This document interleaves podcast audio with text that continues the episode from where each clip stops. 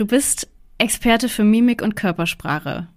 Hilf uns mal, das einzuordnen und zu verstehen. Was genau bedeutet das? Analysierst du Polizeivideos, läufst du durch einen Supermarkt und, und greifst dir die 13-Jährigen, die einen Schnaps kaufen oder, oder was macht man da so? Im Kern bringe ich Menschen bei, ähm, die stillen Signale wieder mehr zu sehen. Wir trainieren Unternehmen, wir bilden Trainerinnen und Trainer aus, Coaches aus, Therapeuten aus. Ich trainiere auch mit der Polizei, zum Beispiel mit Sondereinheiten der Polizei.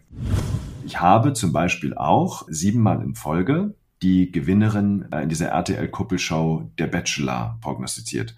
Ja, das heißt, ich habe die erste Folge geguckt, wie die ausgestiegen sind aus dem Auto und habe danach gesagt, wer gewinnt. Wie langweilig es sein muss, mit dir Fernsehen zu gucken.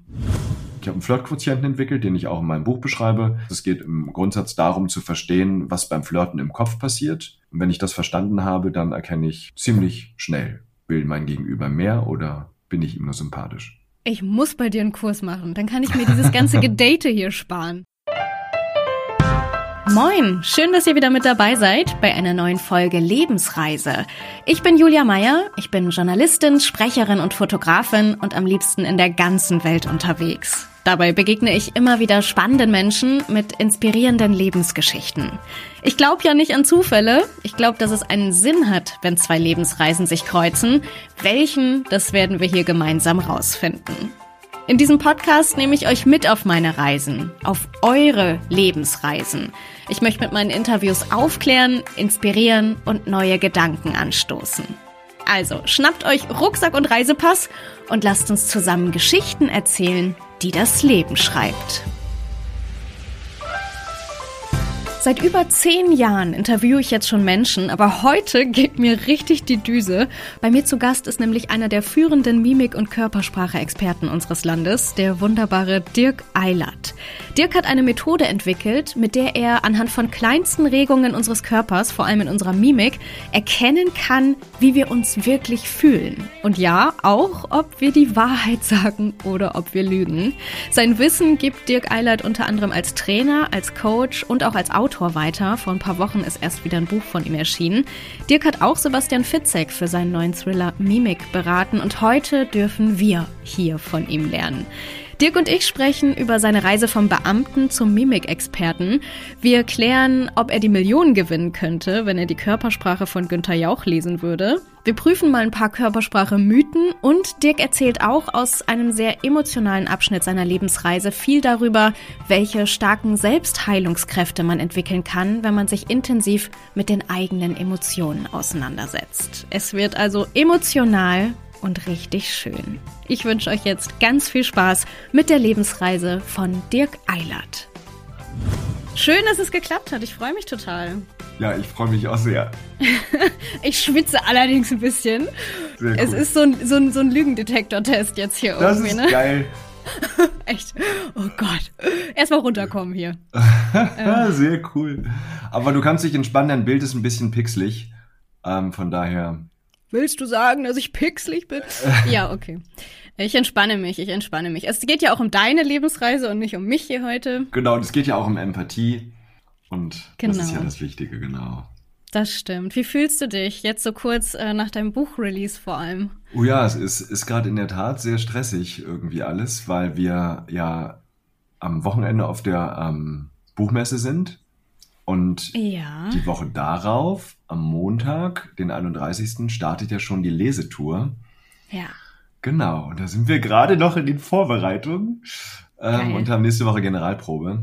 Ich bin super gespannt. Ich werde in Flensburg, glaube ich, dabei sein oder Ach, Hamburg cool. mal gucken. Toll. Das ja. Hamburg ist am 2.12., glaube ich, schon, ne? Im Stage Theater. Hamburg ist recht schnell und ich glaube, ich bin nicht da, deswegen werde ich dann doch Verstehe. nach Flensburg kommen. Cool. Aber ja, ist ja jetzt direkt alles, ne? Ja. Recht nah aufeinander. Genau, ich bin genau. gespannt. Bis zum 2.12. Da ist dann Tempodrom und da ist der Abschluss. Ich finde die Konstellation halt auch so schön von euch beiden irgendwie. Das ist, äh, das ist echt spannend, ja, was wird, ihr draus macht. Wird sehr, sehr cool. Kennst du Sebastian auch persönlich?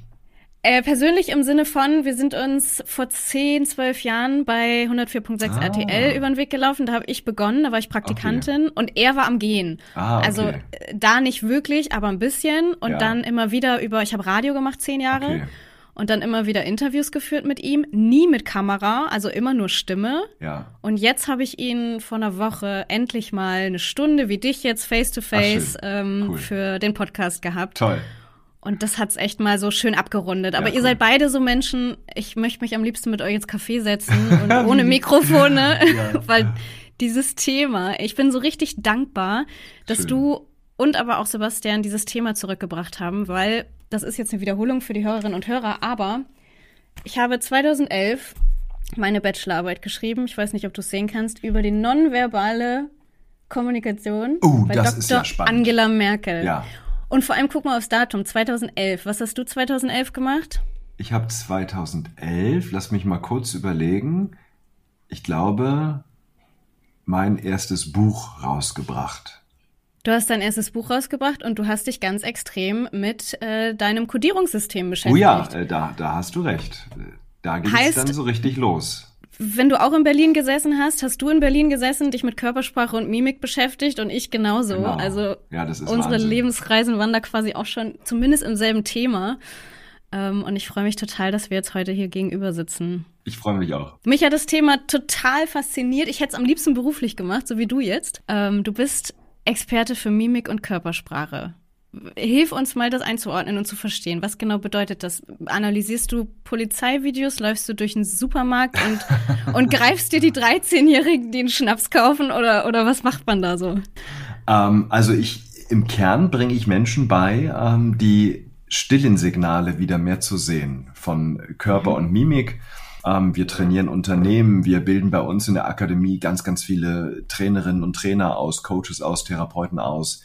Ich trainiere auch mit der Polizei, zum Beispiel mit Sondereinheiten der Polizei, habe auch schon Richter trainiert. Also mir geht's im Kern darum, Menschen wieder mehr für das Stille zu sensibilisieren. Wir haben zum Beispiel auch einen gemeinnützigen Verein, die Deutsche Gesellschaft für Mimikresonanz, mit dem wir in Schulen gehen, ehrenamtlich Lehrer trainieren, Schüler trainieren, weil ich glaube, dass Schule mehr leisten muss, als uns den Dreisatz des Pythagoras oder die Anatomie des Regenwurms beizubringen. Ich glaube, dass wir, wenn wir aus der Schule kommen, wir sollten lebensfit und emotional, emo, emotionsfit, könnte man sagen, sein.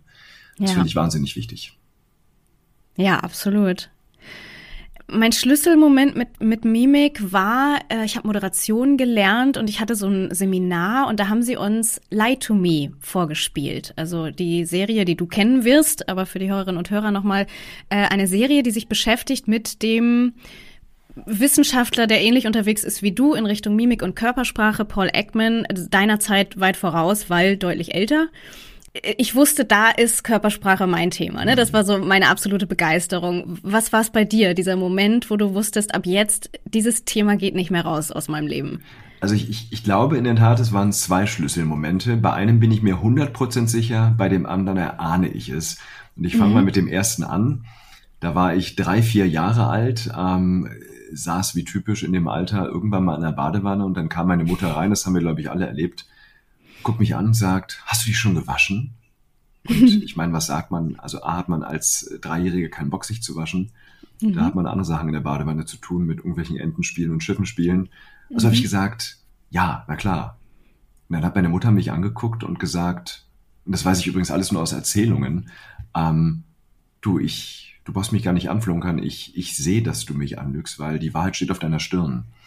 Und äh, das, warum meine Mutter mir das dann irgendwann mal erzählt hat, war, danach ist sie nämlich rausgegangen, hat durchs Schlüsselloch geguckt und hat gesehen, wie ich wie ein Irrer in der Badewanne saß und mir die Stirn ganz verrückt ge geruppelt habe, um das abzuwaschen, was da drauf steht. Und also das scheint auf jeden Fall was gewesen zu sein, was mich stark beeindruckt hat.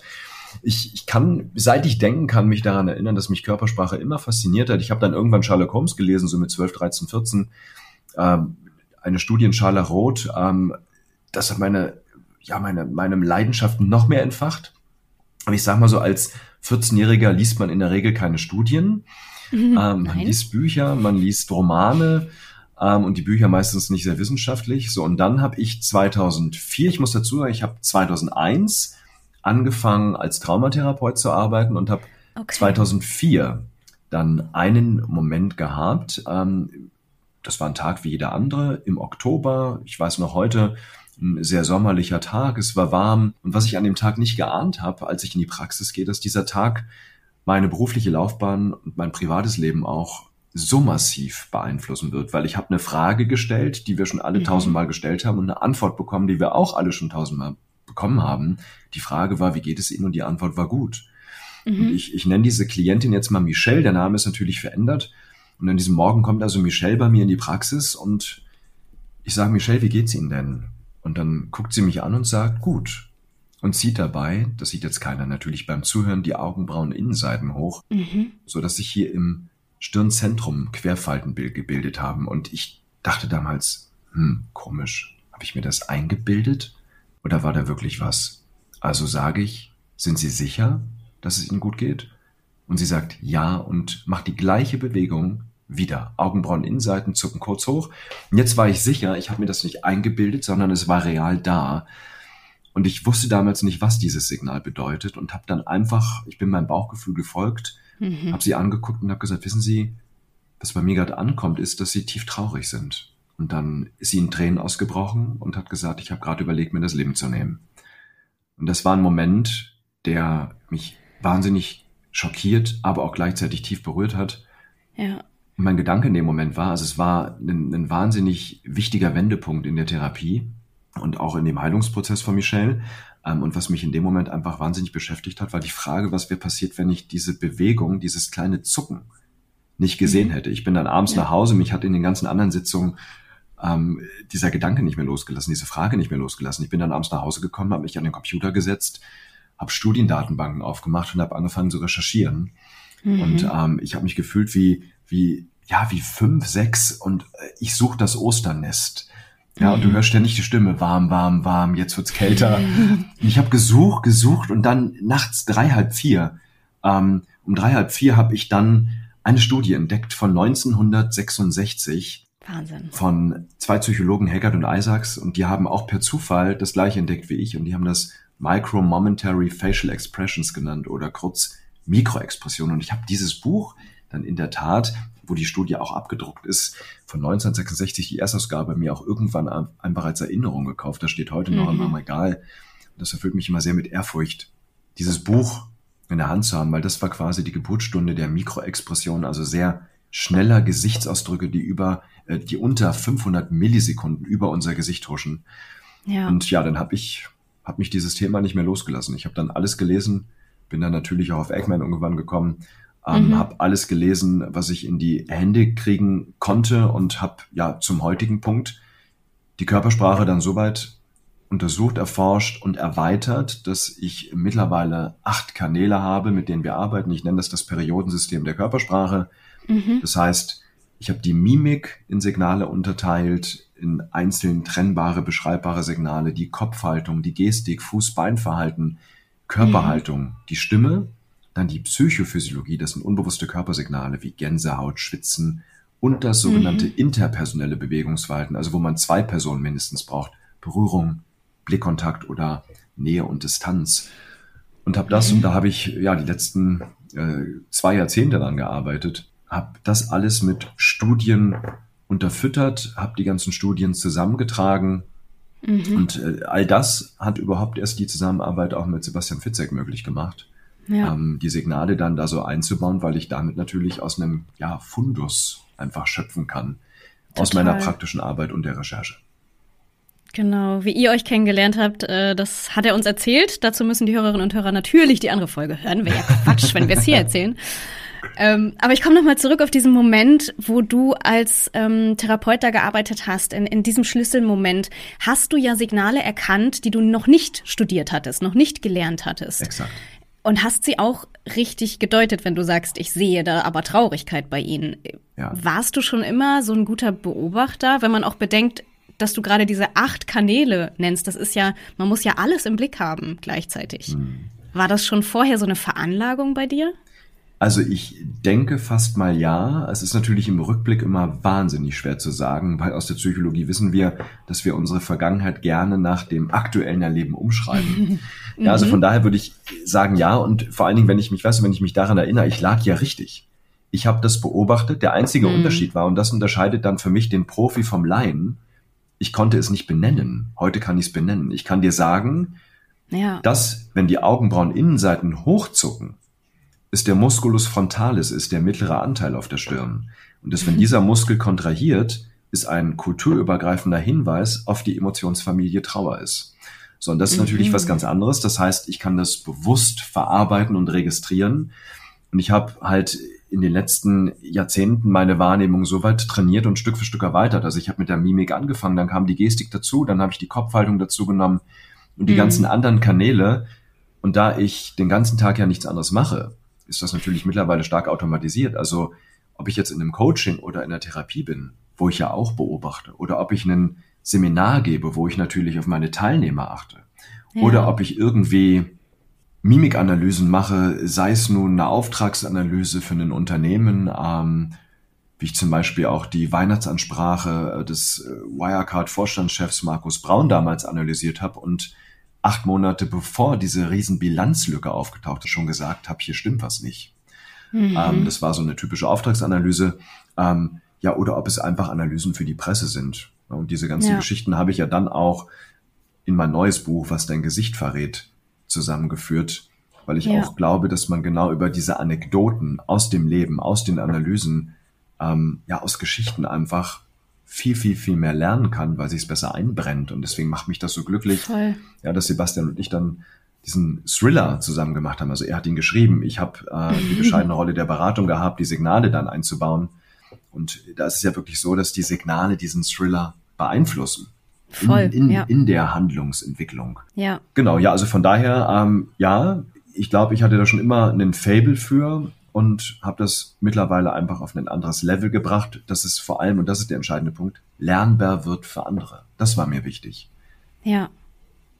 Kann das denn jeder lernen? Ja. Okay. Definitiv. Also wir haben auch Untersuchungen dazu gemacht, zum Beispiel mit unserem Online-Training und haben einfach Probanden gebeten, zehn Minuten jeden Tag für zehn Tage lang einfach nur auf dieser Online-Plattform zu üben. Da siehst du kurz immer eine Mikroexpression aufflackern. Ja.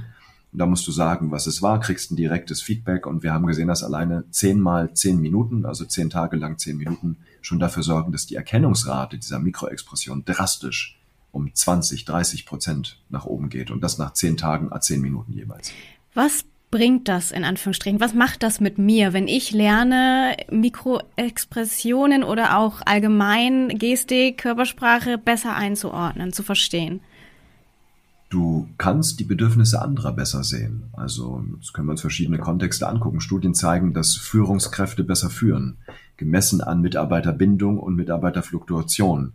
Das ähm, auch spannend. Ärzte, wenn sie denn empathisch kommunizieren und auf die Signale beim Patienten eingehen, ja. seltener bei einem Kunstfehler verklagt werden. Wahnsinn. Was auch spannend ist, Verkäufer verkaufen mehr. Da gibt's ganz klare Studien, zum Beispiel mit Autoverkäufern, die dann mehr Autos im Monat verkauft haben. Ähm, Therapeuten therapieren besser. Ähm, und auch für das private Leben, also da gibt's wirklich eine ganze Reihe an Studien, ähm, konnten Studien zeigen, dass Paare glücklicher sind, wenn sie auf die Emotionen des anderen eingehen. Und dafür muss ich sie erstmal sehen. Ja, und in der Forschung nennen sich diese Momente, wo uns das in der Partnerschaft gelingt, Schiebetürmomente. Also mhm. praktisches Beispiel, ich gehe, sagen wir mal, morgens aus dem Haus, sage zu meiner Frau, Schatz, ich komme heute Abend ein bisschen später mhm. und sehe noch, und ich bleibe mal bei dem gleichen Signal, wie die Augenbrauen Innenseiten hochzucken mhm. und sie sagt, ja, kein Problem. Das ist ein Schiebetürmoment, weil ganz häufig drücken wir auch in Beziehungen, übrigens auch als Mitarbeiter oder als Kunde, unsere Bedürfnisse nicht verbal, sondern nonverbal aus. Ja. Und meine Frau zieht die Augenbrauen in Seiten hoch, das haben wir uns gerade schon angeschaut. Hm, ein Signal für Trauer, für die Familie Trauer, das könnte auch sowas sein wie Enttäuschung zum Beispiel. Mhm. Ich sehe das und jetzt kann ich diese Schiebetür, die sie aufgeschoben hat, nutzen und eintreten in diesen Raum oder ich knall die Tür zu und denke mir, sie hat ja nichts gesagt, schnell weg. so, und dieses positive Nutzen von Schiebetürmomenten, das ist das bloße Ansprechen. Das zu sehen und zu sagen, Mensch, ich habe das Gefühl, du bist ein bisschen traurig oder bist enttäuscht, dass ich heute Abend zu spät komme. Selbst wenn ich daran nichts ändern kann, dann gibt ihr das psychische Luft zum Atmen. Sie fühlt sich gesehen, mhm. sie fühlt sich verstanden und dadurch entsteht mehr Nähe. Das Konträre dazu wäre, Sie fühlt sich übersehen, nicht verstanden, in ihren Bedürfnissen nicht erkannt. Ähm, und das wirkt sich wieder negativ aus. So, also von daher können wir, wenn wir das besser sehen, diese Schiebetürmomente positiv nutzen. Und das ist laut Studien eines der Kriterien für eine glückliche Liebe, für eine glückliche Partnerschaft. Übrigens auch für gute Erziehung, wenn wir ja. unseren Kindern was fürs Leben mitgeben wollen, aber auch für gute Führung oder eine gute Beratung. Ich gehe kurz auf die Erziehung. Auch da macht es den Unterschied zwischen einer sicheren Bindung und einer unsicheren. Dieser ja. Bindungsstil, von dem ich gerade rede, bestimmt darüber, wie wir unsere Beziehungen leben, mit welchen Bedürfnissen, Erwartungen wir überhaupt in Beziehungen gehen. Das ist übrigens interessanterweise auch mein Promotionsthema. Ich promoviere gerade in Innsbruck am Institut für Psychologie zum Thema mimische Muster bei Bindung. Was mhm. ich untersuche, ist, wie unterscheiden sich die mimischen Muster je nach Bindungsstil der Person. Und ich mache das mal grob. Da gibt's drei klassische Bindungsstile. Wir haben das sicher gebundene. Wenn ich sicher gebunden bin, ja, dann habe ich ein, eine gute Balance zwischen Nähe und Distanz. Ich kann mich zurückziehen, ich kann noch Nähe zulassen. Das ja. wäre so das, ja, ich sag mal, förderlichste für eine glückliche Partnerschaft. Mhm. Dann haben wir zwei unsichere Stile. Unsicher gebunden, einmal vermeidend und einmal ambivalent. Der unsicher vermeidende Bindungsstil ist dadurch gekennzeichnet, dass ich eher, ja, ich sag mal, im Konflikt zum Beispiel den Fluchtgedanken habe. Mhm. Ja, da im Extrem denke ich. ich dann, genau, bei einem Streit, oh, ich lass mich scheiden, ich habe keine Lust mehr. Ja, und der unsicher ambivalente ist dann eher gekennzeichnet durch ein klammerndes Verhalten. Mhm. So, und das Interessante ist, was Studien zeigen konnten, ist, dass die Feinfühligkeit der Eltern, der wichtigsten Bezugspersonen des Kindes, mhm. darüber entscheidet, welchen Bindungsstil dieses Kind entwickelt. Und wenn die Eltern in der richtigen Dosis, dazu komme ich gleich, feinfühlig sind, dann entwickelt das Kind einen sicheren Bindungsstil. Die gute Nachricht ist, wir können diesen Bindungsstil, da redet man vom inneren Arbeitsmodell für Bindung, auch in späteren Jahren noch verändern mhm. und aktualisieren durch neue Erfahrungen. Aber die Kindheit ist natürlich ein ganz, ganz entscheidender Aspekt. Prägend, und, ja. Genau. Und weißt du, das Spannende ist, Feinfühligkeit ist definiert als die Signale des Kindes erkennen, richtig interpretieren und angemessen und prompt darauf zu reagieren. Ja. Prompt heißt, bei einem Kind kann ich nicht eine Stunde warten und dann sagen, Mensch, du warst vor einer Stunde traurig. Ja, das funktioniert nicht. Ja, ja, genau. Und damit können wir schon die Signale erkennen. Also ich muss erst mal sehen, was los ist. Und das trainieren wir zum Beispiel jetzt bitte nicht nur mit Eltern, sondern mit Führungskräften, mit Verkäufern, ja. mit Ärzten, mit Therapeuten, mit Coaches. Ich muss erst mal erkennen, da ist was. Ich muss dieses Hochziehen der Augenbrauen Innenseiten erstmal sehen. Ja, ja. Dann muss ich es richtig interpretieren. Ah ja, okay, das könnte Enttäuschung sein. Und dann muss ich angemessen damit umgehen. Wir trainieren zum Beispiel in den Trainings, und darauf gehe ich auch in meinem Buch ein, wie greife ich solche Dinge auf? Ja. Wie ich es gerade vorgemacht habe. Ich nenne das eine Resonanzaussage. Ich habe das Gefühl, dass du gerade enttäuscht bist. Ich sage nicht, du bist enttäuscht oder bist du enttäuscht, sondern mhm. ich mache das als Ich-Wahrnehmung. Ich habe das Gefühl, dass du gerade enttäuscht bist. Damit gebe ich dem anderen Raum, Genau, und äh, ja, das war mal so ein Rundumflug. Also ob nun ja. Kinderentwicklung, äh, was die sichere Bindung angeht, ob nun äh, Partnerschaften, die erblühen, aufblühen können, ob es Mitarbeiter-Führungskraftbeziehungen sind oder Verkäufer, Therapeuten oder eben Polizisten, die sich darauf verlassen müssen, dass das, was sie sehen, auch ja richtig ist, dass sie das richtig interpretieren. Ja. Da geht es um Sicherheit, da geht es um Leben und Tod. Ähm, ja. All das sind Kontexte, wo wir das gebrauchen können. Und Julia, der letzte Satz, das Fatale ist, weil was ich jetzt häufig höre, ist, ja, ich mache das schon ganz gut. Ich glaube, ich sehe ganz gut, was los ist. Das Fatale ist, das sind nicht nur unsere eigenen Studien, wir haben eine eigene Forschungsabteilung bei uns in der Akademie. Das bestätigen auch die Studien anderer Forscher. Ähm, die durchschnittliche Emotionserkennungsrate, also die durchschnittliche Fähigkeit, Gesichtsausdrücke richtig zu interpretieren, liegt bei aktuell 60 Prozent. Das heißt, ja. ich könnte salopp sagen, einfach formuliert, wir interpretieren nur jeden zweiten Gesichtsausdruck richtig. Ja. Jeden anderen zweiten interpretieren wir falsch oder übersehen ihn sogar. Und das sind für mich sehr, sehr fatale Zahlen. Ich habe diesen Test gemacht, den hast du in deinem Buch verlinkt, äh, wo man auf eine Seite kommt und wie viele Expressionen da durchmacht, ich weiß gar nicht mehr, 40 oder so auf 49, jeden Fall. genau. 49. 49. Ähm, ich bin Durchschnitt. Ich lag bei, keine Ahnung, 64 Prozent oder so, wie die meisten Damit bist du schon besser, ein Tick besser als der Durchschnitt, ne? Weil der liegt bei 60, Frauen bei 62 übrigens. Ach, guck mal. Ja. Überdurchschnittlich gut.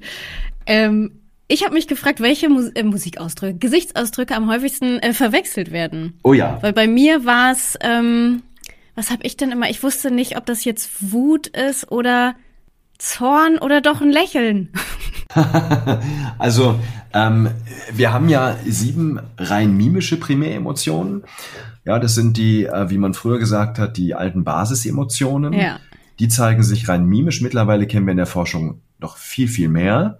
Können wir vielleicht gleich nochmal drüber reden. Ähm, aber es gibt sieben, die sich nur in der Mimik zeigen. Also wenn ich den Rest der Körpersprache nicht beachte, was fatal ist, sondern nur die Mimik, dann mhm. hätte ich sieben Stück. Angst, Überraschung, Ärger, Ekel, Verachtung, Trauer und Freude. Mhm. So, die Klassiker, die verwechselt werden, sind einmal Angst und Überraschung. Aufgerissene Augen. Genau, und das machen wir nämlich bei beiden Emotionen, Angst und Überraschung, bei Angst ein bisschen mehr. Mhm. Die Augenbrauen sind ein wichtiger Unterschied, bei Überraschung sind sie in der Regel bogenförmig. Bei Angst ziehen wir die Augenbrauen hoch und zusammen und damit werden die Augenbrauen eher wellenförmig bis gerade. Und das ist ein zuverlässiges Zeichen zum Beispiel dann für Sorge. Aber wir reden wirklich über Momente, die so minimal sind, die ihr da zeigt. Ich habe bei jedem Mal gedacht, kann ich es bitte nochmal sehen? Ich habe es gar nicht richtig gesehen. Also und ja. da siehst du Unterschiede in Augenbrauenformen. Genau, also der Test ist ja ziemlich langsam für mich als Profi, Na toll. Ja, weil die, die, immer die Gesichtsausdrücke zeigen wir da 300 Millisekunden. Das ist im Bereich der Mikroexpression, aber nicht so schnell. Also es gibt auch Ausdrücke, die nur 100 Millisekunden übers ja. Gesicht huschen.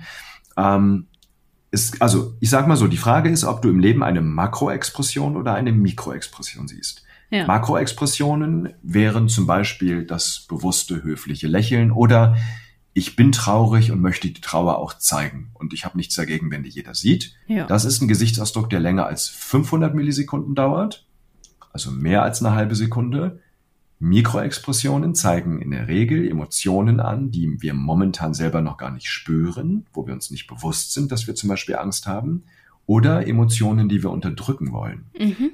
Und die zeigen sich dann eben schneller als 500 Millisekunden, weil, ganz vereinfacht gesagt, unser limbisches System, wo die Emotionen entstehen, ist schneller als der Verstand. Und ja. zwar ungefähr 500 Millisekunden. Das, das heißt, merke ich immer ich, wieder. Ja, unbedingt, oder? Vor allen Dingen im Streit merken wir das, ja. Wenn, ja. wenn die leise Stimme des Verstandes kommt und uns sagt, Sag, Sag das nicht. nicht. Genau. Und dann kommen die Leute, doch. Und dann sagen wir es und nachher ärgern wir uns. Mhm. Und das ist ein schönes Beispiel, weil da zuckt die kurze Mikroexplosion übers Gesicht. Nach 500 Millisekunden merken wir vielleicht, hups, da kommt was und dann versuche ich es zu unterdrücken. Mhm. Das heißt für uns auch, es gibt kein Pokerface. Ja. Ein Pokerface gibt es erst ab 500 Millisekunden aufwärts. So, also von daher, im Leben sind die Explosionen manchmal auch langsamer. Makroexplosionen. Okay. Aber wenn wir das sehen wollen, was der Person vielleicht noch nicht bewusst ist oder was versteckt wird, dann ist das, was Mikroexpressionen ausmacht, wahnsinnig wichtig. Und da sind wir wieder beim Punkt, Julia, wo ich gerade gesagt habe, die meisten Bedürfnisse drücken wir nonverbal aus. Bitte, wir müssen nur mal an die typische Situation im Restaurant denken. Ja. ja, uns hat die Pizza nicht so gut geschmeckt. Der Kellner kommt und sagt, wie war's denn?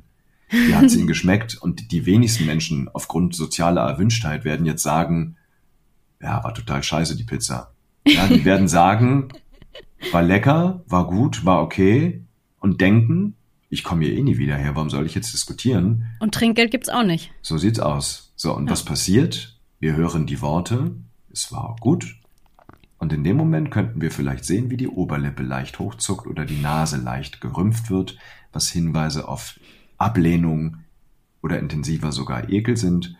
Und das könnte mir dann verraten, oh, da sollte ich vielleicht nachfragen, bevor dieser Kunde rausgeht und ich keine Chance mehr habe nachzufragen. Es ist für mich eine Frage von, lebe ich in Klarheit oder weiterhin im Nebel?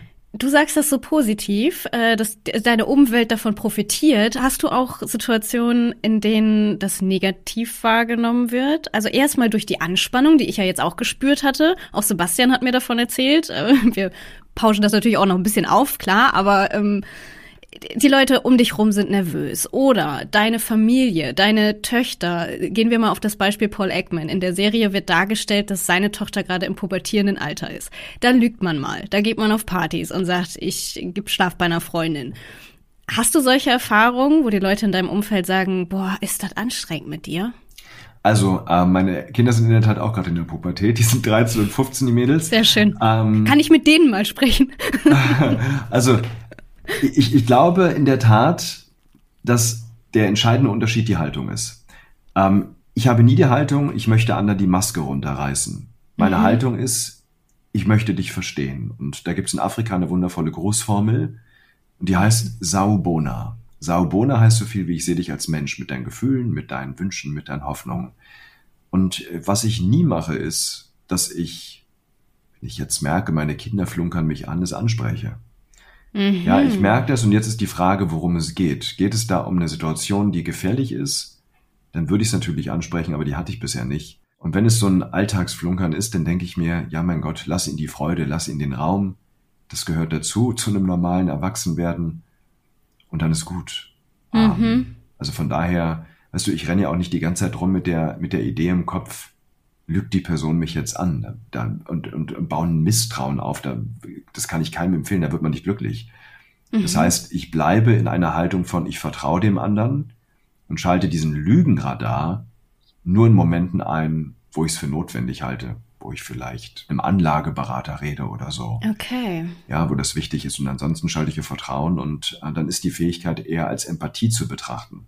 Mhm. Und deswegen ist die Haltung halt Ganz, ganz wichtig. Also das Wichtigste, was man lernen muss, ist nicht alles anzusprechen, was man sieht. Ja. Aber, anderes Beispiel vielleicht, ähm, wo ich es angesprochen habe, da waren wir beim äh, Spanier essen. Und ähm, das ist ein paar Jahre her. Meine Tochter war noch ziemlich klein, die Kleine, die jetzt 13 ist. Die war damals, glaube ich, fünf. Und ich, ich war joggen an dem Abend und ich hatte tierischen Hunger und wir haben so warme Brötchen vorab bekommen. Mhm. Und ich muss dazu sagen, deswegen war ich in dem Moment sensibilisiert weil meine kleine Tochter hat den Satz geprägt, ich hasse es nicht zu teilen. Also die, die will immer abgeben. Wenn Ach, ich Quatsch. zu ihr sage, du Schatz, wenn du dein Essen nicht schaffst, ist kein Problem, dann lass es liegen, ich esse dann den Rest, dann versteht sie, sie soll was liegen lassen, damit ich das essen kann. Ach so, ja. ja. So, und deswegen bin ich da besonders sensibel und also auf jeden Fall gucke ich sie an und sag mal, ich, ich, ich sehe, ihr Brötchen liegt da noch und meins war weg und ich sag, Emmy, darf ich dein Brötchen vielleicht haben? Weil ich habe so einen Hunger. Und da guckt sie mich an und sagt, ja, Papi, darfst du. Und schüttelt minimalst den Kopf. Mhm. Und ich mhm. habe das gesehen und sag, bist du dir sicher? Und dann macht sie den schönsten Hundeblick und sagt, oh, können wir vielleicht noch ein Brötchen bestellen, Papi?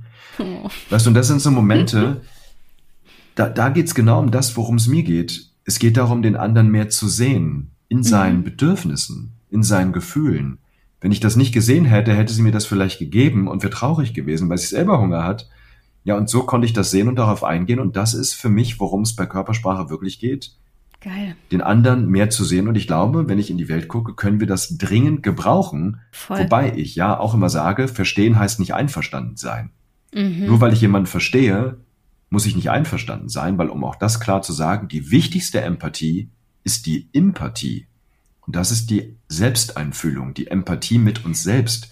Die ja. Beziehung mit uns ist die wichtigste Beziehung überhaupt. Und das Spannende ist, und da dreht sich, da schließt sich jetzt der Kreis, Julia, ja, ja. weil ähm, das Schöne an dem Thriller, und das ist der Dreh an dem Buch Mimik, ist ja, dass Hannah Herbst, die Protagonistin, und da habt ihr bestimmt in der Folge mit Sebastian, hast du mit ihm darüber geredet, Hannah Herbst löst ja, habt ihr darüber geredet?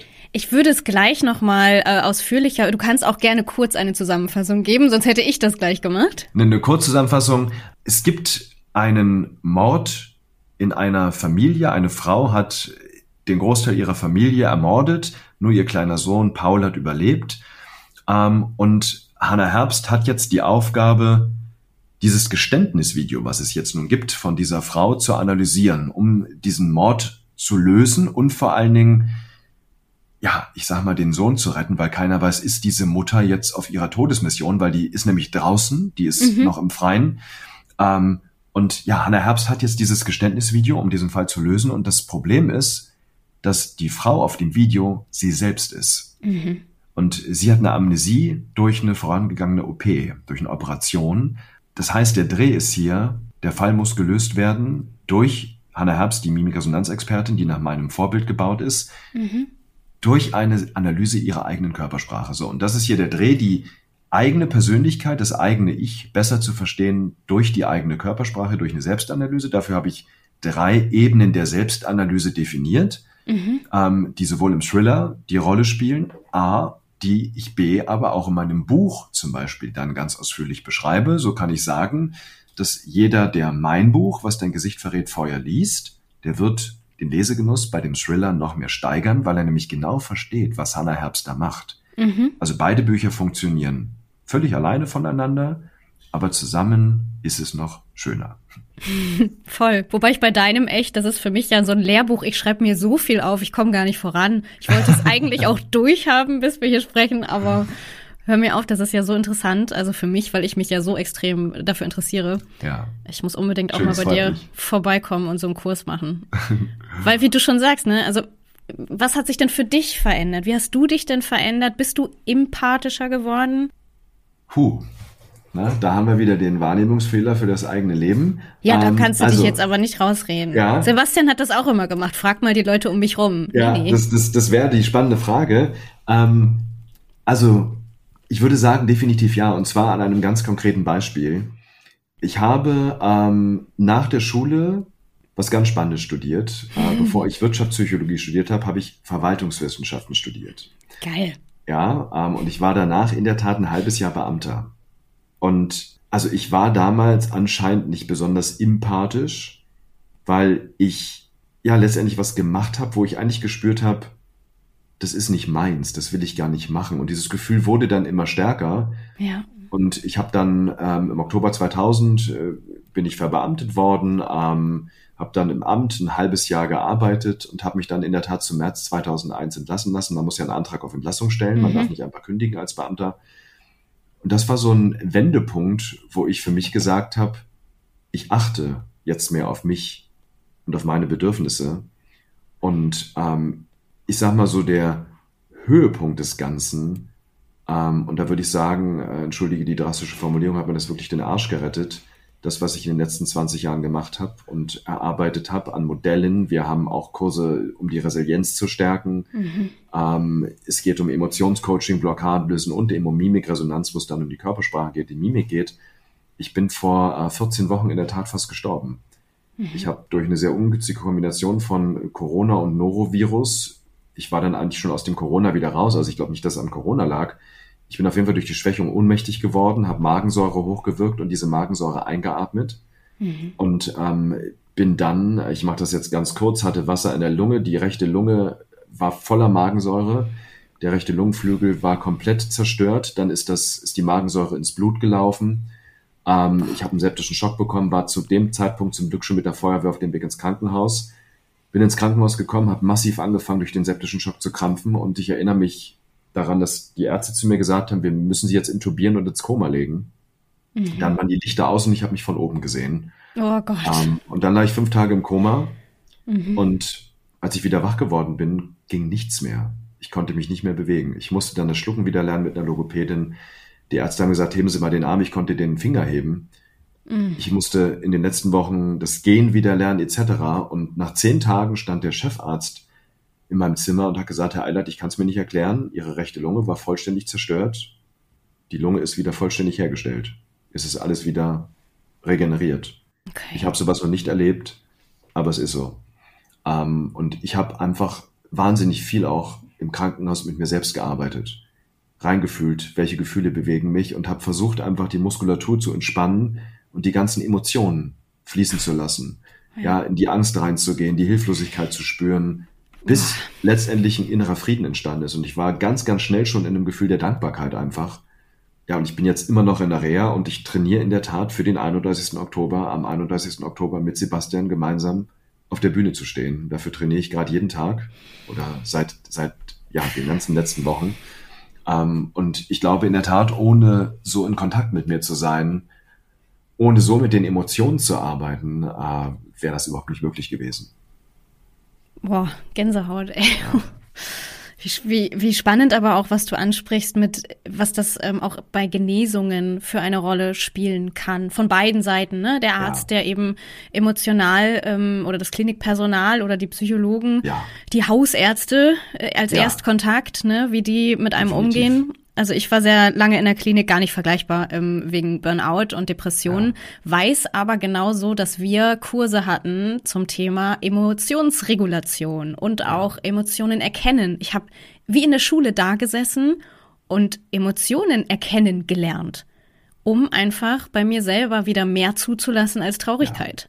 Ja. Und das zu erkennen, dass diese Emotionen da sind, weil die sind ja nicht weg.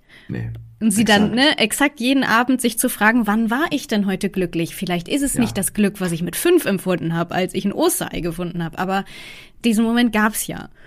Und das zu trainieren, äh, das, ja, das machst du selbst. Ne? Also du bist an der Genesung größtenteils dran beteiligt. Ähm, Definitiv. Weißt du, und deswegen ist das spannend. so spannend, dass wir, also ich habe wahnsinnig wundervolle Momente erlebt. 99 Prozent der Erfahrungen, die ich in der Klinik gemacht habe, waren so positiv, so empathische Menschen, die mich gepflegt haben. Mhm.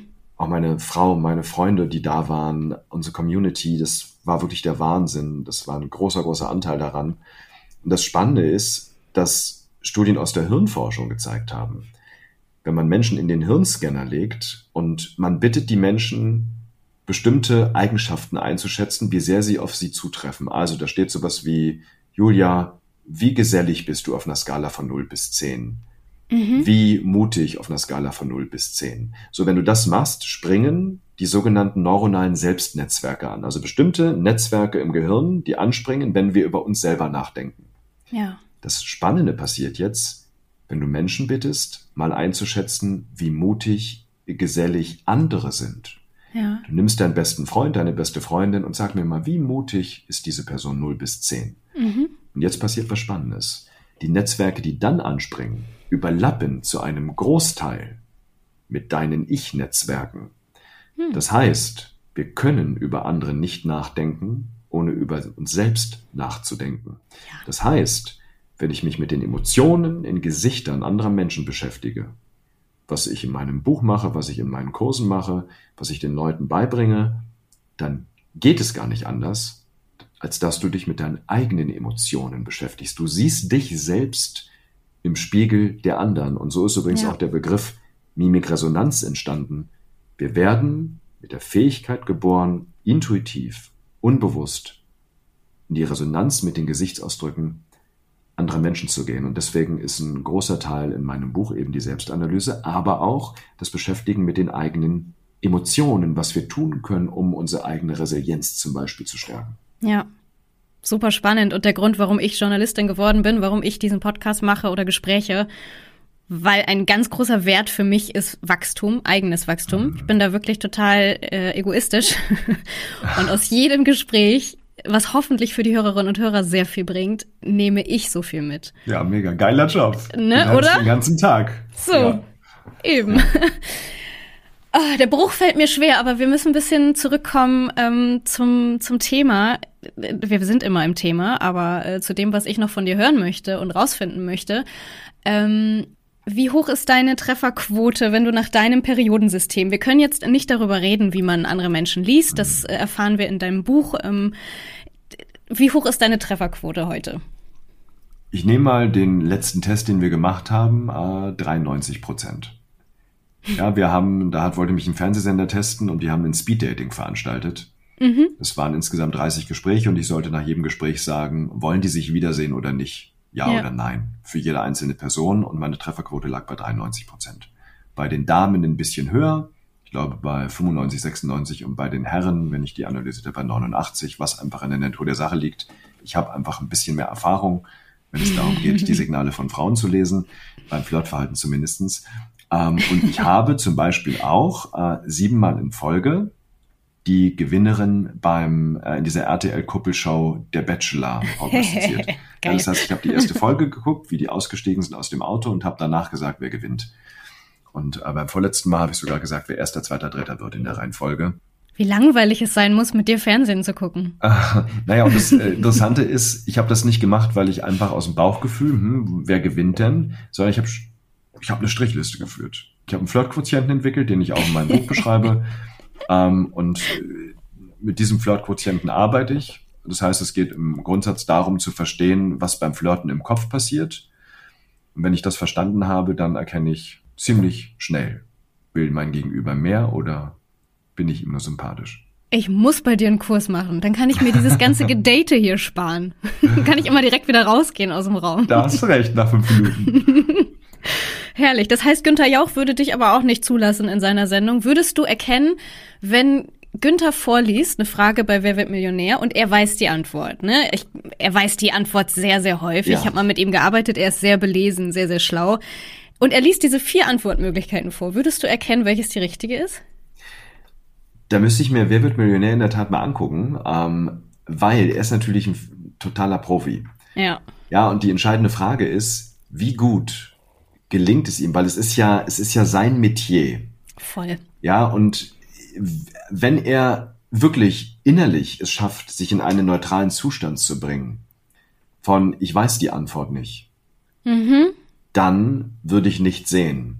Wenn wir allerdings, und das ist übrigens Regel Nummer eins, wenn es zum Beispiel um ein Verhör geht, stell überraschende Fragen.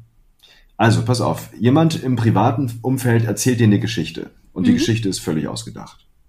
Dann hätte ich auch keine Chance, diese Geschichte irgendwie als Lüge zu entlarven. Weil ich gehe mal davon aus, wenn die dir jemand erzählt, die ist gut vorbereitet, vielleicht hat die Person das schon fünf, sechs, sieben oder sogar zehnmal gemacht, Ja. dann wirst du in dem Moment nicht sehen, weil die Person irgendwann selber glaubt, was sie sagt. Okay. Der Trick ist jetzt, überraschende Fragen zu stellen. Zum Beispiel, jetzt müssen wir uns überlegen, worauf bereitet sich jemand, der lügt, nicht vor? Ja, vielleicht auf das, was davor oder danach passiert ist. Sagen wir mal, eine Freundin erzählt, ich war da in einer Bar, bla bla. Und ich würde sowas fragen wie, wie bist denn du in die Bar gekommen? Oder wo hast denn du geparkt? Welche Farbe haben die Stühle von der Bar? Exakt. Ja, also Dinge, über die man sich vorher nicht wirklich Gedanken macht. So, und der Schlüssel ist also, den Kontext zu brechen. Und da müsste ich mir für Wer wird Millionär natürlich dann Strategien überlegen, wie ich ihn aus der Reserve locken kann, um die subtilen Hinweise zu kriegen. Ja, Ja. aber wichtig ist, Mimik lesen ist kein Gedankenlesen. Ja. Mimik lesen heißt Gefühle lesen. Mhm. Und das ist der entscheidende Punkt. Das heißt, es gibt keine Mimik, die anzeigt, C ist die richtige Antwort. Okay. Ich kann in der Mimik immer nur die Gefühle sehen. Ja, und das ist eben genau dann die spannende Frage. Welche Gefühle zeigt er, wenn er weiß, es ist B und nicht A, C oder D? So, und äh, das meine ich eben, wie sehr ist er dann Profi? Ja, freut er sich, mich an der Nase rumzuführen? Ja, höchstwahrscheinlich. Hat, hat er vielleicht ein schlechtes Gewissen, weil er denkt, er könnte das Geld gut gebrauchen? Vielleicht würde der Dirk sogar das Geld benutzen für den gemeinnützigen Verein, um in der Schule Ja. mehr zu trainieren. Okay. Ja, all das sind Fragen. Ähm, und wenn ich dann zum Beispiel sehe, ich sag C und die Augenbrauen-Innenseiten zucken kurz hoch.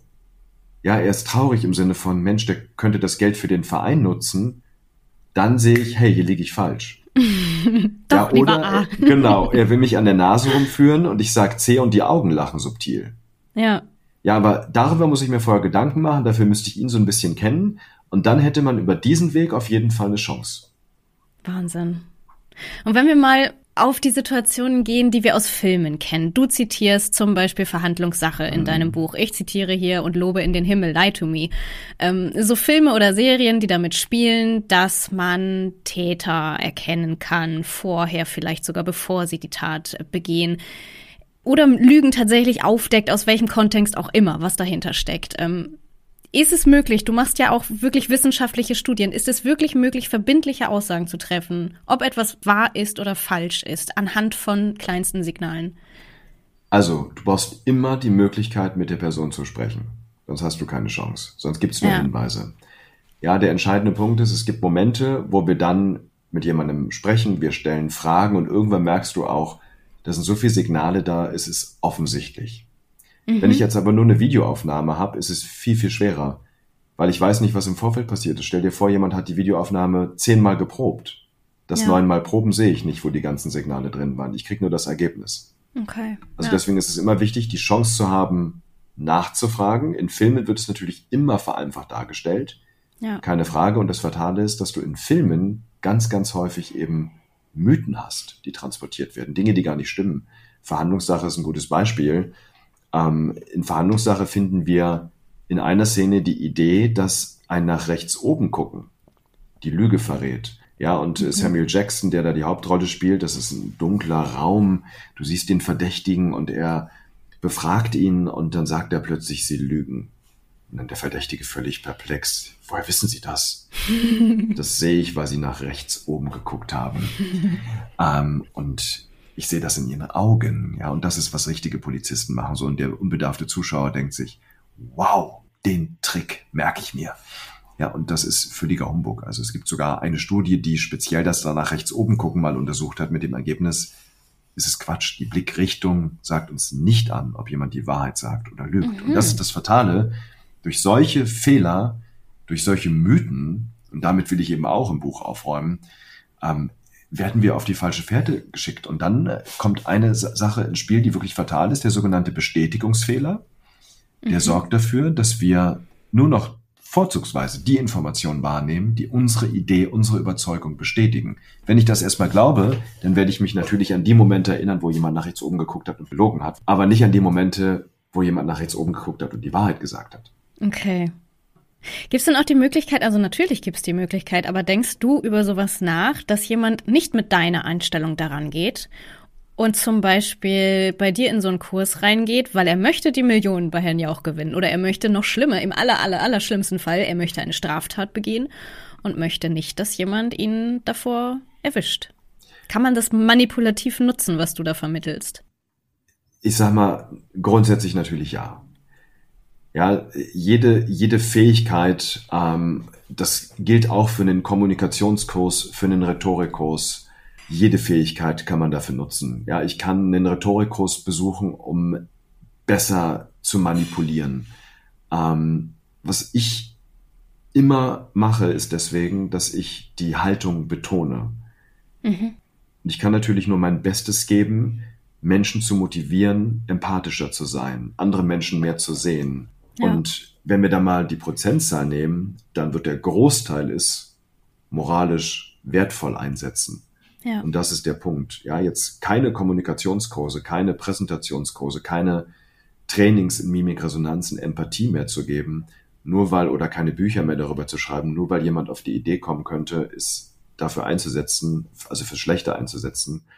Ja, ja, stimmt. Genau, für keine gute Lösung. Dann dürfen wir, müssten wir alle unsere Empathie abschalten. Dann dürfen, müssten Eltern aufhören, ihren Kindern Empathie beizubringen, weil man denkt, hey, vielleicht wird ja mein Kind mal kriminell. Ja, ja, oder über negative Emotionen zu, zu reden und die zu spielen, ja. weil man denkt, was könnte passieren, wenn der wütend ist. Genau. Weißt ja, du, ja, ich glaube einfach ja. ans Gute im Menschen und ich glaube, wenn es uns gelingt, alle empathischer zu sein, mehr aufeinander zu achten, dann wird das Gute im Menschen auch auf dieser Welt siegen. Ja. Absolut. Die Welt, gut, dass du es ansprichst. Mich hat damals so fasziniert, dass es bestimmte Ausdrücke gibt, die überall auf der Welt gleich sind. Ich liebe ja so, wenn alle gleichzeitig im Fußballstadion dieselbe ja. Emotionen haben oder beim Konzert. Ne? Das ist ja. einfach so, oh, das hat Gänsehaut damals äh, bei dieser Erkenntnis. Aber es gibt doch auch kulturelle Unterschiede. Also, wenn wir jetzt mal darauf gehen, dass, dass du dieses Periodensystem entwickelt hast und ich erkenne jetzt anhand von dem Ding genau das, gibt's nicht kulturelle Unterschiede. Der eine nickt mit dem Kopf, der andere nicht. Oder Erziehung, wie du gerade gesagt hast. Die einen kriegen 15 Jahre lang eingeredet, mach doch nicht so ein Gesicht. Und der nächste kriegt's nicht eingeredet. Hat das nicht Einfluss darauf, wie ja, wir uns verhalten? Definitiv. Also was die Körpersprache angeht, definitiv. Gesten sind zum Beispiel erlernt. Die sind zum Großteil nicht angeboren, wobei man da auch unterscheiden muss. Also die Beruhigungsgesten zum Beispiel, ein vermehrtes Lippenlecken, ein Kratzen im Gesicht, wenn wir Stress haben. Das zeigen wir nicht nur kulturübergreifend als Spezies, sondern das zeigen auch andere, wie Hunde, Löwen, die machen das Gleiche, wenn sie Stress haben. Die lecken sich auch. Ähm, also die lecken sich dann natürlich am Körper, das machen wir nicht, hoffe ich zumindestens. Ja, wir lecken uns dann die Lippen. Ähm, so, das heißt, solche Signale sind sogar spezienübergreifend. Ähm, andere Signale, ich sag mal, wir nehmen mal den gehobenen Daumen, ja, ja, der heißt bei uns super. In Thailand heißt er, ich bin wütend, ich rede nicht mehr mit dir. Ach, Wobei geil. man auch sagen muss, mittlerweile ist es so natürlich, dass auch ein Thailänder versteht, dass wenn bei Facebook der Daumen hoch geht, dass es nicht heißt, ja, ich bin wütend. Ja, das heißt, wir haben da auch immer mehr eine Vermischung und eine Aufweichung dieser mhm. kulturspezifischen Signale. Ähm, in der, äh, unter Tauchern heißt der Daumen hoch auftauchen. Stell dir vor, du weißt das nicht. Hinter dir kommt der Heiler, Tauchlehrer macht so und du denkst, alles klar, ich warte hier. Geil. Ja, also der Tauchlehrer macht den Daumen hoch. Ich habe gerade, äh, ich habe gesagt, dass der macht so und habe den Daumen hoch gemacht. Das sieht natürlich keiner beim Zuhören. Ähm, in der Türkei heißt der Daumen hoch mit einer kleinen Ruckbewegung nach oben. Das ist eine Aufforderung zum Sex unter Homosexuellen. Ja, also deswegen okay. sage ich immer mit Sollte den Händen vorsichtig sein im Ausland. Die Gesten können was anderes bedeuten. Mimik ist in der Tat wenn es um bestimmte Emotionen geht, kulturübergreifend. Wir haben über die sieben rein mimischen schon gesprochen. Ich will hier, bevor wir es vergessen, nur mein Versprechen einlösen. Es gibt weitere, zum Beispiel wie Stolz und Liebe. Und die unterscheiden sich nicht mimisch von Freude, sondern nur in der Kopfhaltung. Bei Freude, Liebe und Stolz heben wir die Mundwinkel und die Augen lachen. Bei Liebe legen wir den Kopf leicht zur Seite und bei Stolz leicht in den Nacken. Mhm. Das ist der einzige Unterschied. Wenn ich die Kopfhaltung vergesse, entdecke ich keinen Unterschied. Und so hat es dazu geführt übrigens, dass wir gerade im 21. Jahrhundert Emotionen entdeckt haben in der Forschung, die vorher unbekannt waren, die man natürlich kannte als Begriff, aber man kannte den nonverbalen Ausdruck nicht. Okay. Weil man nur die Mimik zum Beispiel oder nur die Gestik analysiert hat. Und jetzt ist der moderne Körperspracheansatz wirklich multimodal. Also wir achten, wir beachten mehrere Kanäle. Ja. Und das ist der entscheidende Punkt an der Stelle. So, das heißt, Mimik und jetzt kommt die kleine Einschränkung, ist grundsätzlich erstmal kulturübergreifend, wenn es um bestimmte Emotionen geht. Liebe, Stolz, aber auch Angst, Trauer drücken wir kulturübergreifend gleich aus. Jetzt kommt das Aber. In jeder Kultur lernen wir, welche Emotionen wir ausdrücken dürfen und welche eher nicht. Hm. Ja, ein großer Beispiel, ich mache das jetzt wirklich mal simpel. Die asiatischen Kulturen, die kann man natürlich auch nochmal differenzieren sind eher kollektivistisch geprägt. Das heißt, wir haben eine ganz wichtige Kulturdimension, die am besten erforscht ist, Kollektivismus und Individualismus. Ja. Kollektivismus heißt, der Fokus ist auf das Gemeinwohl gerichtet, Individualismus eher auf das Einzelwohl. In kollektivistischen Kulturen neigen Menschen dazu, eher unangenehme Emotionen im Ausdruck zu unterdrücken. Hm. Das heißt, wenn ich mich ärgere, das eher mit einem Lächeln zu verbergen. In individualistischen Kulturen, da ist die USA ganz, ganz weit vorne, werden auch unangenehme Emotionen frei ausgedrückt. So wissen wir aus Studien zum Beispiel, dass Amerikaner, US-Amerikaner Ärger freier ausdrücken als wir Deutschen und auch natürlich als die Asiaten. Mhm. Das heißt jetzt nicht, dass wenn ein Asiate sich ärgert, das nicht zeigt, aber dann nur als Mikroexpression. Also die Mikroexpression bleibt die gleiche und dann gibt es die sogenannte, in der Forschung heißt das, die sogenannten sozialen Darstellungsregeln. Also ja. Regeln, die wir gelernt haben, welche Emotionen wann wie ausgedrückt werden dürfen. Und die setzen dann ein, wenn der Verstand einsetzt. Aber davor mhm. bleibt der Emotionsausdruck der gleiche. Also immer das Gesamtbild betrachten. Ja. Na, und natürlich äh, bitte immer daran denken, wie sich auch bestimmte Emotionen in den Kulturen, was die Trigger, was die Auslöser angeht, verändern. Auch mhm. nicht nur in den Kulturen, sondern über die Zeit. Ähm, wir haben uns früher sicherlich für ganz andere Sachen geschämt, noch vor 100 Jahren, als wir es heute zum Beispiel tun. Heute macht uns was anderes Angst, Ängste, als es ja. noch vor 200 Jahren war. Der Trigger von Angst bleibt immer der gleiche. Die empfundene Bedrohung des körperlichen und seelischen oder seelischen Wohlbefindens, des psychischen Wohlbefindens. Also Beispiel, ich mache mir Sorgen, oh Gott, ähm, ich kann meine Gasrechnung nicht zahlen. Genau, die Gasrechnung kann ich nicht bezahlen. Ja, das ist auch eine Bedrohung des körperlichen, psychischen Wohlbefindens, die ich dann vielleicht wahrnehme. Das waren vor 200 Jahren einfach andere Themen, aber der universale Trigger, das Thema ist das gleiche, nur dass der Inhalt, das Objekt sich verändert. Ja, Wahnsinn. Könnte äh, Stunden mit dir reden. Hm, das freut mich. Bevor wir zum Ende kommen, habe ich trotzdem noch mal eine Frage zu den Mythen. Du hast es gerade schon angesprochen, ähm, dieses nach rechts, links, oben gucken. Das, das hattest du jetzt schon erzählt. Es gibt noch mehr. Äh, auf eins würde ich noch mal näher eingehen, weil ich hatte die Situation gerade erst. Ich bin Fotografin nebenbei. Ich habe Bewerbungsfotos gemacht und die Kundin wollte ihre Arme nicht verschränken vor dem Körper, weil sie gesagt hat, das wirkt arrogant und ablehnend. Ist das so? Oh ja, das ist eine sehr, sehr faszinierende Frage, weißt du, und es ist für mich eine ganz, ganz große Motivation, mit diesen Mythen aufzuräumen. Deswegen äh, entzauber ich die nicht nur in meinem Buch, sondern das hast du wahrscheinlich auch schon gesehen. Ich mache auf Instagram immer so kleine anderthalb Minuten Reels, äh, wo ich das immer entzauber. So, wir müssen zunächst mal zwei Ebenen unterteilen. Das eine ist die Wirkung und das andere der Zustand. Das wird häufig verwechselt. Also, wenn wir die Arme verschränken, wirkt es auf die meisten ablehnend. Mhm. Das heißt aber noch lange nicht, dass die Person Ablehnung spürt. Und was die Studien hier zeigen konnten, auf Zustandsebene, ist, dass Arme verschränken in der Tat für Abschottung steht. Und jetzt denken viele, ja, na und, dann ist es doch das Gleiche. Abschottung und Ablehnung. Es gibt allerdings einen feinen, aber enorm wichtigen Unterschied.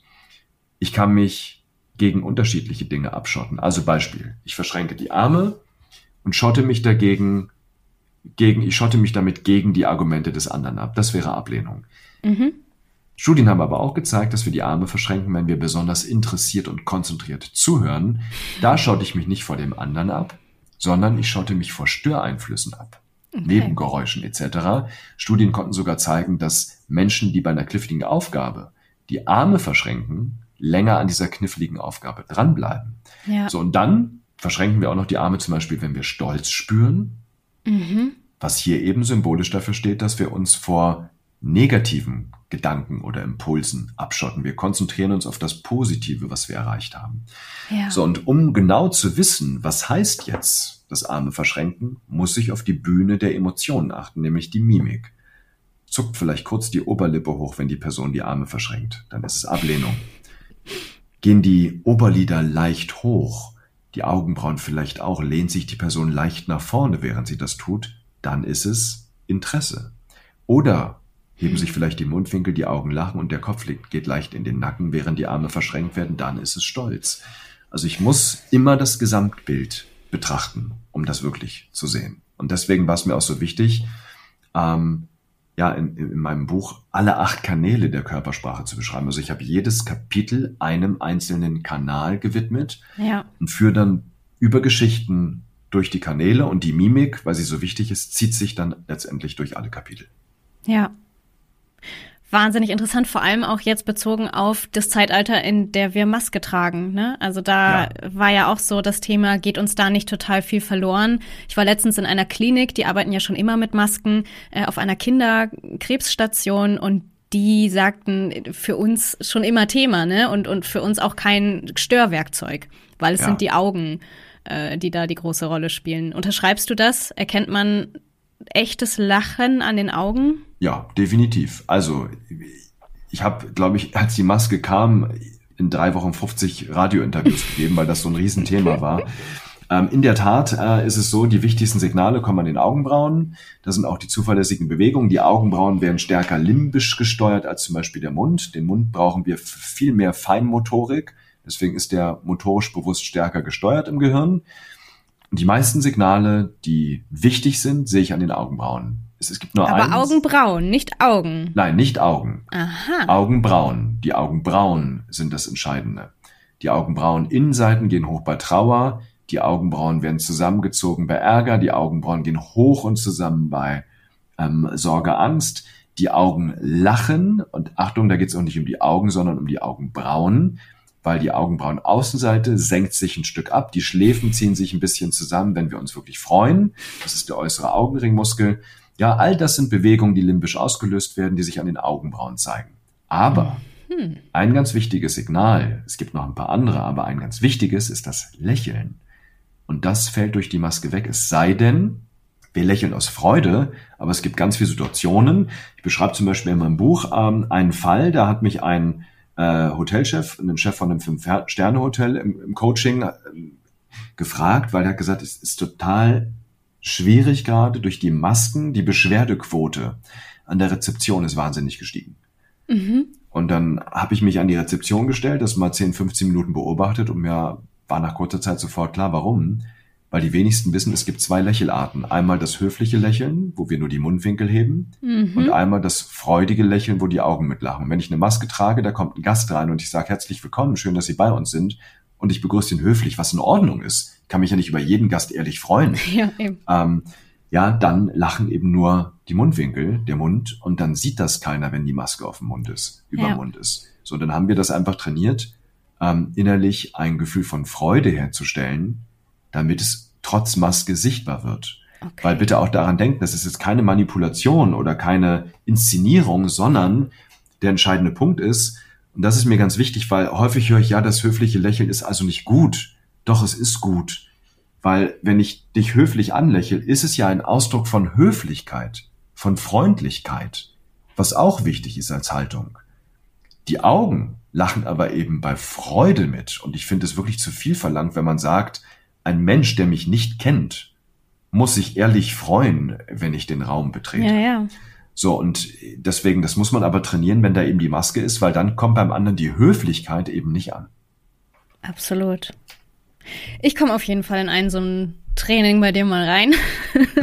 Eine letzte Frage habe ich immer noch an ja. alle, alle Gäste. Und zwar ähm, heißt der Podcast ja Lebensreise. Und mich würde natürlich interessieren, wo deine Lebensreise ist jetzt keine Bewerbungsfrage, wo sehen Sie sich in 15 ja. Jahren, sondern ähm, ja, wo soll deine Lebensreise, wenn es nach dir ginge, denn noch hingehen?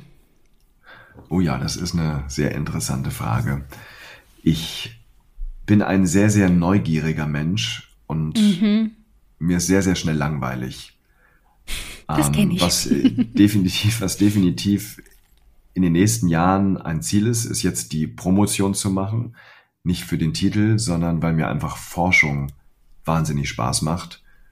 Und eine These, die ich habe, ist, dass mir in einem Jahr peinlich sein darf, was ich jetzt gerade mache, ähm, weil dann habe ich mich wirklich weiterentwickelt. Geil. so, und äh, das ist ein Lebensmotto für mich und bitte in einer gesunden äh, Verlegenheit, in einer gesunden Scham, äh, nicht in einer dysfunktionalen. Das heißt, was ich auf jeden Fall weiß, ist, dass ich in 15 Jahren völlig woanders sein werde, als ich es heute bin und dieses Thema noch tiefer durchdacht habe, es anderen Menschen noch leichter gemacht habe, das zu lernen. Wir werden auf einem anderen Forschungsstand sein. Mhm. Ich finde, die Welt der Emotionen ist wahnsinnig spannend. Es gibt wahnsinnig viele Fragen, die noch nicht beantwortet sind. Viele dieser Fragen oder einige dieser Fragen, die ich gerade noch habe, werden dann beantwortet sein. Wir werden ähm, in den Schulen ein Unterrichtsfach haben, Empathie und Emotionen, was ich wow. wahnsinnig wichtig finde, damit wir in den Lehrplänen nicht nur Digitalkompetenz, sondern auch Sozialkompetenz drin haben. Ähm, das wäre toll, ja. Ja, und ich, ja, viele, viele Menschen werden Mimik noch leichter lesen können. Und das war übrigens meine Hauptmotivation auch, bitte neben dem Spaß, den Sebastian und ich hatten, weil wir auch befreundet sind, um über einen Thriller dieses Thema noch mehr Menschen zugänglich zu machen. Ja. Weil ich glaube, das ist keine Frage des Luxus, der Kür ist. Ich glaube, wir stehen als Menschheit gerade an einem sehr kritischen Punkt. Elon Musk hat mal die Vision formuliert, dass aus der menschlichen Spezies eine, eine interplanetarische Gesellschaft werden muss, weil er davon ausgeht, dass die Erde irgendwann in die Knie geht. Und ich glaube, bevor wir anderen Planeten das antun, was wir der Erde antun und uns gegenseitig antun, müssen wir erstmal unsere innere Welt der Emotionen meistern. Und das ist, wofür ich wahnsinnig brenne. Das ist der Grund, warum ich jeden Morgen aufstehe und fast zu begeistert bin, um zu frühstücken, weil ich anfangen möchte mit den Dingen. Ich liebe meinen Job. Ja, und deswegen, äh, das ist so ein, so ein, so ein Grobentwurf meiner Zukunft. Wo ich genau bin, weiß ich nicht, weil ich, ich folge einfach immer der Energie. Ja. Ich achte sehr, sehr stark darauf, seit ich mich damals selbstständig gemacht habe, 2001, dass ich jeden Tag das tue, worauf ich Lust habe, wo mein Herz hingeht. Und ich stelle mir einmal im Jahr eine Frage. Und die heißt, immer im Januar, wenn ich das weiß, was ich heute weiß, würde ich nochmal das tun, was ich heute tue. Ja. Und wenn die Antwort Nein ist, mache ich was anderes. Ja. Und das Thema Emotionen hat sich bis jetzt immer wie ein roter Faden durch mein Leben gezogen. Wie gut, dass du Beamter geworden bist. Du klingst so richtig, als wärst du genau richtig in dem Job gewesen. Herrlich. Vielen lieben Dank für deine Zeit. Schön, Danke dass dir. es dir so gut geht. Ich freue mich total, dass Danke wir sprechen dir. konnten. Und ich freue mich ganz doll auf den Abend mit dir und Sebastian. Danke dir. Ich freue mich auch schon. Dann sag Bescheid, dann holen das wir dich Backstage. Ich. Wow. Yeah. Yes. Alles Gute und bis bald. Vielen Dank. Das war die Lebensreise von Dirk Eilert. Ich muss jetzt erstmal duschen gehen. Ich bin richtig schweißgebadet nach diesem einstündigen Lügendetektor-Test. Ein Verhör vom Allerfeinsten, ich sag's euch. Wenn ihr mehr über Dirk und seine Arbeit erfahren wollt, dann guckt unbedingt mal auf seiner Instagram-Seite vorbei. Erstens, weil er da wirklich jeden Tag richtig spannende Videos zum Thema Körpersprache hochlädt. Und zweitens, ihr müsst Dirk auch unbedingt mal ins Gesicht gucken, wenn er redet. Mehr sage ich nicht. Alle Links rund um Dirk und seine Arbeit findet ihr auch nochmal in den Shownotes natürlich. Und wer die Folge mit Sebastian Fitzek verpasst hat, der kann die jetzt im Anschluss natürlich auch gerne nochmal hören. Da sprechen wir detaillierter über Sebastians Bezug zu Mimik und auch darüber, wie die Lebensreisen der beiden sich gekreuzt haben. Ja, dann natürlich meinen Podcast abonnieren, eine Top-Bewertung abgeben und an alle in eurem Umfeld weiterempfehlen. Das ist ja sowieso klar, das muss ich hier nicht nochmal extra erwähnen dann äh, bleibt mir nichts anderes übrig, als Tschüss zu sagen. Bis zum nächsten Mal. Schön, dass ihr dabei wart.